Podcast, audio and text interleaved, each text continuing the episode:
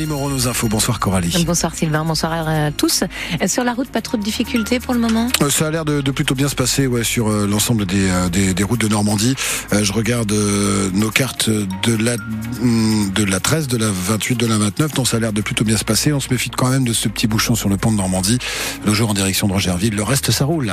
Et puis côté météo, écoutez, je viens de voir un rayon de soleil. Est-ce que c'est bon signe un pour truc de fou. Demain, c'est pas sûr qu'il ah. repasse par là. c'est la grisaille encore une fois demain pour le 1er mars euh, avec euh, des petites pluies, pas forcément très conséquentes dans les cumuls de pluie. Euh, en revanche, le vent, lui, va se renforcer 85 km heure secteur sud-ouest. Nos températures, le matin, 4-3 degrés voilà pour les minimales. Et puis dans l'après-midi, un 10 degrés pour les, les maximales.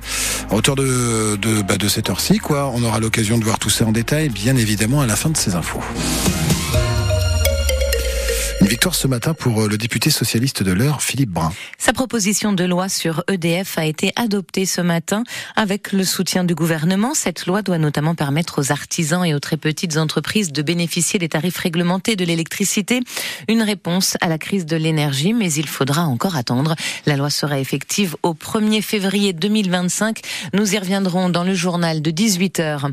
Judith Godrèche auditionnée aujourd'hui par le Sénat, l'actrice qui a déposé plainte pour viol contre les réalisateurs Benoît Jacot et Jacques Doyon, brise le tabou et veut mettre un terme aux violences sexuelles dans le milieu du cinéma.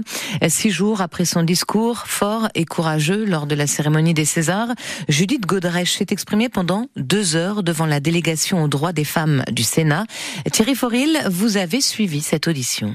Judith Godrèche a tout de suite demandé la création d'une commission d'enquête sur les violences sexuelles et sexistes dans le cinéma et la mise en retrait de Dominique Boutonal, le président du CNC, mis en examen pour violences sexuelles sur mineurs et qui sera bientôt jugé.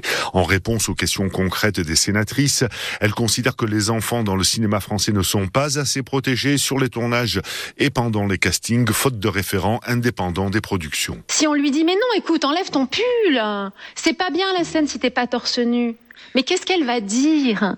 Il lui faut quelqu'un qui puisse rentrer dans la pièce comme son garde du corps, le garde de son âme, et dire elle ne veut pas enlever son pull.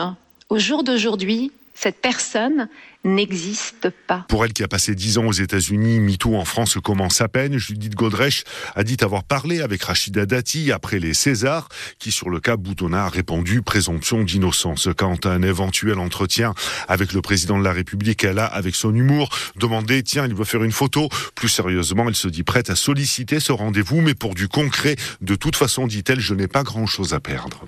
Alors que le salon de l'agriculture bat son plein porte de Versailles à Paris, la colère est toujours palpable.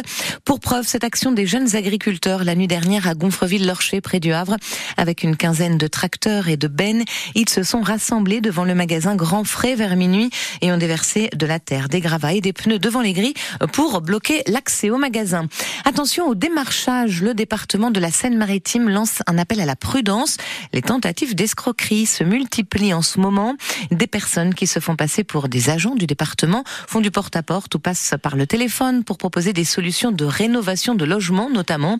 Le département rappelle qu'il ne pratique en aucune façon le démarchage et que toute prise de contact suspecte doit être signalée à la police ou la gendarmerie.